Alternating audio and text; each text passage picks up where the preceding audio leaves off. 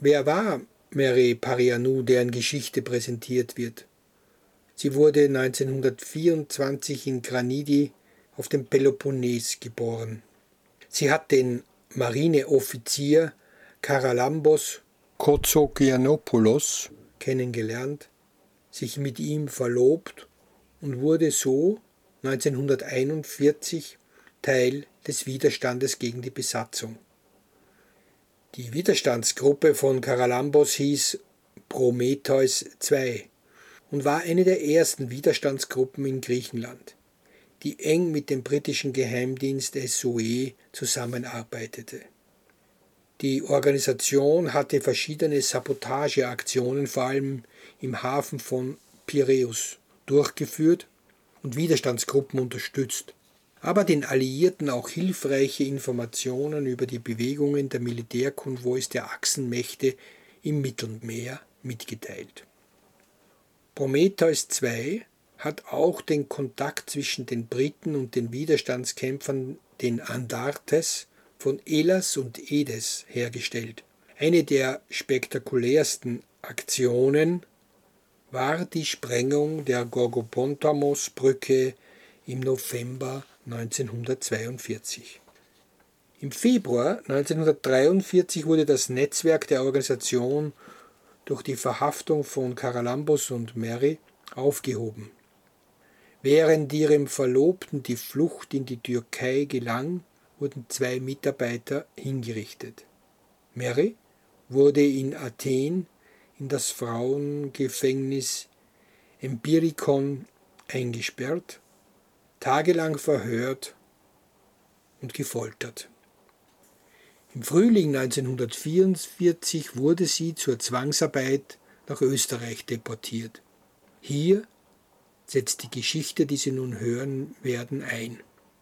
Sie schildert die Fahrt in die Ostmark, den Aufenthalt in der Haftanstalt Krems, die Freilassung im April 1945 und das Warten auf die Befreiung am 8. Mai, die sie dann im Kriegsgefangenenlager Stalag 17b in Gneixendorf erlebt. Wie Sophia Mavrakis setzt Mary Parianou mit ihrer Geschichte auch der Aufseherin der Haftanstalt Hedwig Stocker ein Denkmal. Mary Parianou hat 2003 ihre Erinnerungen auf Band gesprochen und mit Hilfe der Historikerin und Lektorin Maria Spiliotopoulou publiziert. Übersetzt wurde die Geschichte von Mariana Caldari. Sie hören Zeugnisse aus dem Widerstand und dem Gefängnis 1941 bis 1945 von Mary Parianou. Aus dem Griechischen übersetzt von Mariana Kalari. Es liest Bettina Rosbacher. Kapitel 5 Deportiert Anfang Mai 1944 wird unser Abtransport nach Deutschland organisiert. Frau Woduri kommt mit einer Namensliste in der Hand und ruft uns zu, wir sollen unsere Angehörigen bitten, uns Kleidung und Lebensmittel mitzubringen. Ihr fahrt als freie Arbeiterinnen nach Deutschland, sagt sie mit einem spöttischen Grinsen. Mein Name stand nicht auf der Liste, weil meine Mutter bereits heimlich erfahren hatte, dass man uns verschicken würde, und erreicht hatte, meinen Transport zu verhindern. Das wusste ich. Am Abend vor der Abfahrt kommt die Woduri zu mir und sagt: Parianu, du gehst auch mit. Ich sage: Und warum erfahre ich das erst jetzt, am Abend davor? Wie soll ich denn meiner Familie Bescheid sagen? Sie lächelt. Sieh zu, dass du ihnen Bescheid sagst. Wir nehmen dich mit, damit deine Freunde, die Andates, nicht den Zug überfallen. Außer den Häftlingen transportierte man nämlich auch Kriegsmaterial, sicherheitshalber. Am nächsten Tag ging es los. Wir weinten. Die anderen Mädchen umarmten uns, die Lastkraftwagen warteten schon. Unsere Eltern weinten auch, die Nonnen sagten uns auf Wiedersehen, alle liefen hinter den LKWs her und winkten uns zum Abschied. Nur Mut, bleibt schön stark und kommt wieder zurück. Wir sangen Lieder über Griechenland und wurden unterwegs von allen Leuten bejubelt. Wir wurden zum Bahnhof Athen-Larissa gebracht. Dort standen schon etwa 20 junge Männer, alle um die 20, aus dem Averov-Gefängnis. Man hatte ihnen allen die Haare in der Mitte des Kopfes abrasiert, so dass man sie sofort als Häftlinge erkennen konnte. Als wir sie sahen, lachten sie und sagten, dass sie nun die Berliner Straße auf dem Kopf hätten. Wir wurden in die Waggons gesteckt, Männer und Frauen getrennt. Frau Voduri begleitete uns, zusammen mit einem deutschen Offizier. Und sie sagte zu uns, Gebt mir euren Schmuck, ich werde euren Familien Bescheid sagen, und sie können dann eure Wertsachen im Gefängnis abholen. Aber ich weiß, dass sie unsere Familien betrogen hat. Sie hat ihnen gar nichts gegeben. Natürlich habe ich das erst viel später erfahren, nach meiner Rückkehr nach Griechenland. Sie warnte uns davor, einen Fluchtversuch zu unternehmen, sollten wir unsere Freunde, also die Andartes, auf der Höhe von Livadia pfeifen hören, denn wenn sie angreifen und ihr weglauft, dann greifen wir euch an. In der Tat hörten wir immer wieder die Pfiffe der Antarktis. Es dauerte zwei Tage, bis der Zug durch Griechenland durchgefahren war. Zusammengedrängt beteten wir, dass er zurückfahren würde. Aber es ging weiter. Fünf Tage brauchten wir für Serbien, dann erreichten wir die ungarische Grenze. Die Ungarn waren mit den Deutschen verbündet. Dort trieb man uns aus dem Zug, und dann bot sich uns folgender Anblick. In zwei der vorderen Wagen befanden sich italienische Gefangene. Fast nackt, nur in Unterhemd und Unterhose. In dem Moment wurde an die deutschen Aufseher Verpflegung verteilt. Vor unserem Waggon stand ein ganz junger Aufseher. Denn am Ende hatte Hitler keine Soldaten mehr, sondern nur noch Kinder und alte Leute. Nachdem der Aufseher sein Essen bekommen hatte, ging ein Italiener auf ihn zu. Hunger, sagte er. Ich weiß nicht warum, aber der Aufseher hat ihm etwas abgegeben. Ein deutscher Offizier stand am Fenster und bekam das mit, stieg aus dem Zug aus, nahm dem Italiener das Essen weg, warf es auf den Boden und trampelte darauf herum. Das war die erste Barbarei, die wir auf unserer Reise erlebten. Was würde uns noch erwarten? Der Offizier riss dem Aufseher die Waffe aus der Hand, versetzte ihm eine Ohrfeige und führte ihn irgendwo hin. Was aus ihm geworden ist, weiß keiner. Weiter. Wir wurden nach Wien gebracht. Ins Gefängnis. Ein Vorgeschmack auf weitere Quälereien. Man führt uns in einen Hof und ruft unseren Namen. Wir sehen Fleischerhaken. Wir fragen eine Frau, einen Häftling, was ist das? Aber sie schüttelt ihren Kopf und spricht kein einziges Wort. Der Deutsche befahl uns, unsere Sachen fünf Stockwerke hinaufzuschleppen. Aber wie sollten wir das tun? Wir brachen in Tränen aus. Der Deutsche brüllte uns obendrein auch noch an. Schnell! und dass wir um fünf Uhr früh wieder abfahren würden. Zwei weibliche Häftlinge halfen uns beim Tragen. Wir wurden in einen großen Raum geführt. Es war so dunkel, dass man kaum etwas erkennen konnte.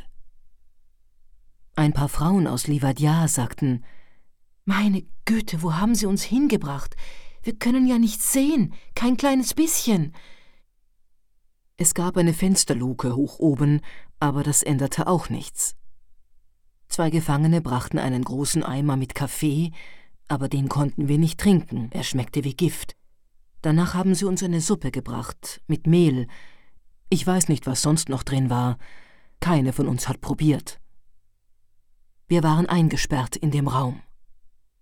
In meinen Ohren klingt immer noch das Geräusch von den Schlüsseln und den Stiefeln.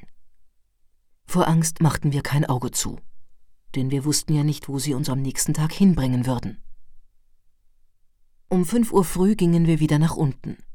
Man steckte uns in einen Gefangenen-LKW. Darin gab es kleine Zellen, in die wir zu zweit eingesperrt wurden. Unter uns gab es eine Jüdin, Stella Batinou hieß sie, die etwas rundlich war und schrie Macht auf, bitte, ich werde hier ersticken. Doch wer sollte sie hören? Schließlich brachten sie uns zu den Gefängnissen der Stadt Krems. 60 Kilometer von Wien entfernt. Der deutsche Offizier und die Voduri übergaben uns und unsere Akten der Kommandantin und fuhren wieder ab. Die Kommandantin befahl uns, unsere Sachen mitzunehmen und ins zweite Stockwerk hinaufzugehen.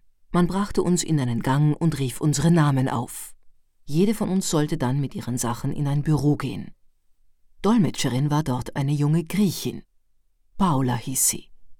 Sie war ursprünglich als Verlobte eines Deutschen hergekommen, der sie seiner Mutter als Haushaltshilfe übergeben hatte, und weil sie dort schlecht behandelt wurde, ging sie schließlich fort, um mit anderen Griechinnen als freie Arbeiterin für die Deutschen tätig zu sein. Sie war zu zwei Monaten verurteilt worden, weil sie zusammen mit anderen Frauen aus der Fabrik, in der sie arbeiteten, Decken gestohlen hatte.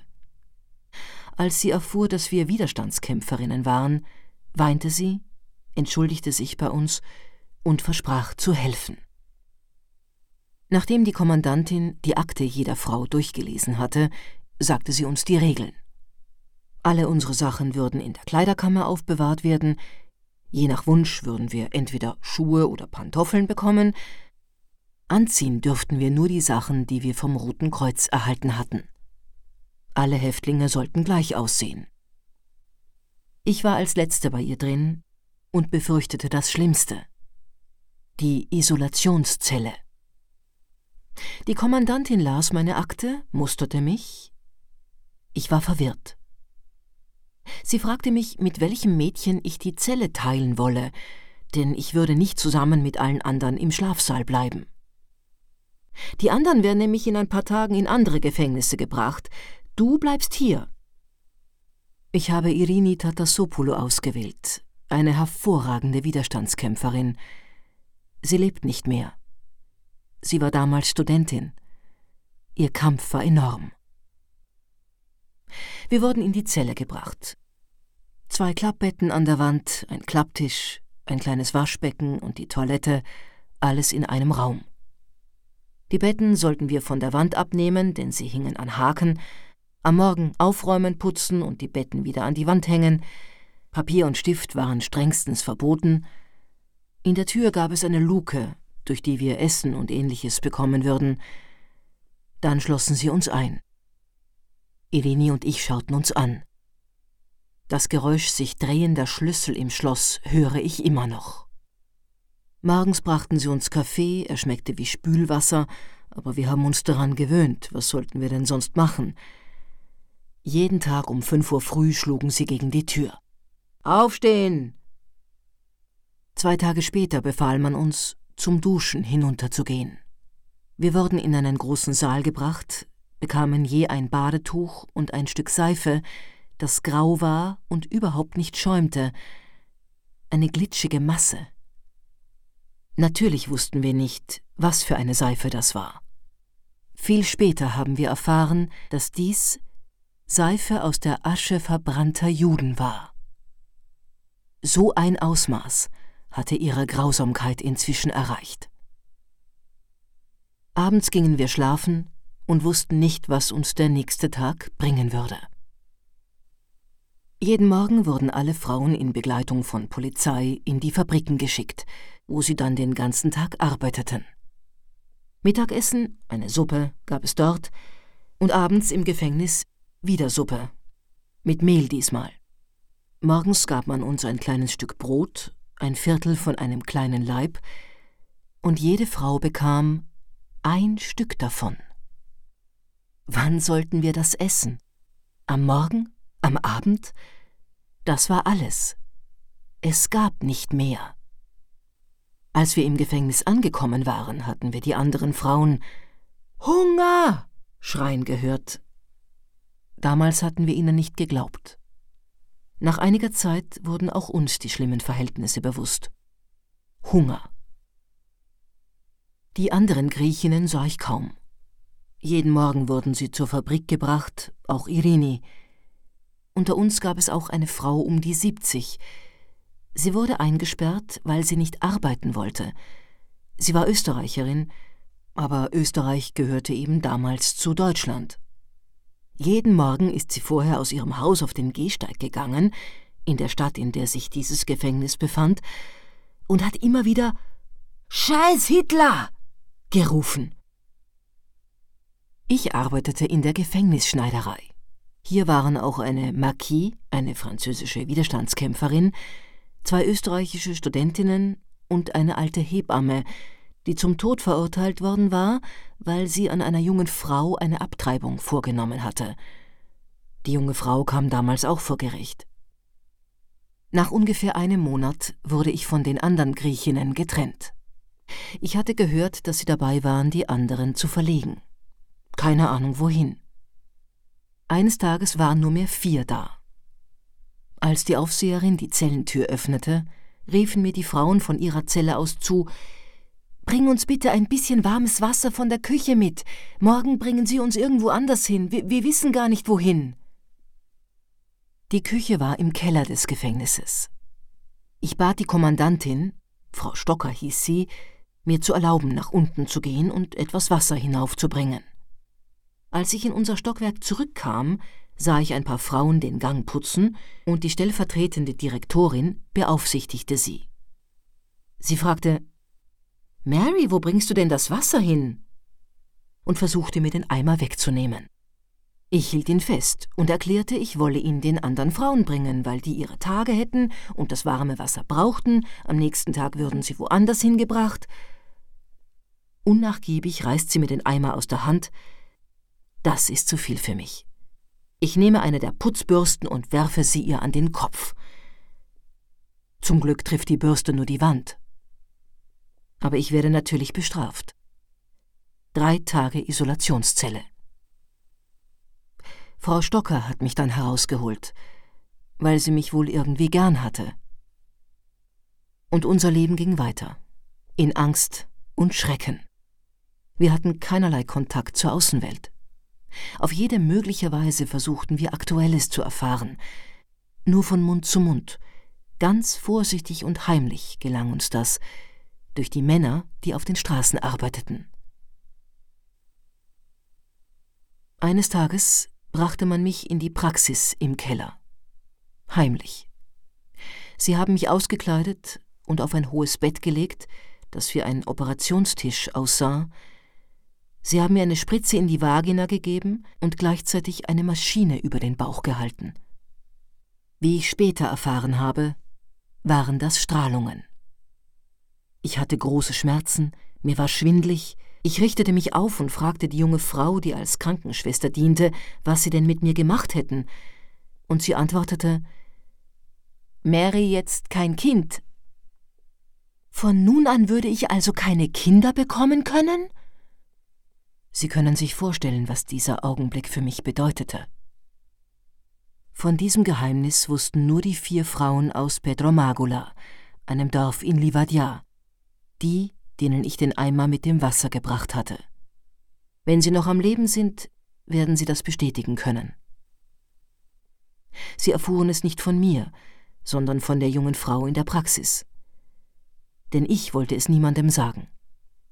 Ich behielt es für mich. Drei Wochen lang lag ich in meiner Zelle. Mein Zustand war erbärmlich. Fieber hatte ich auch.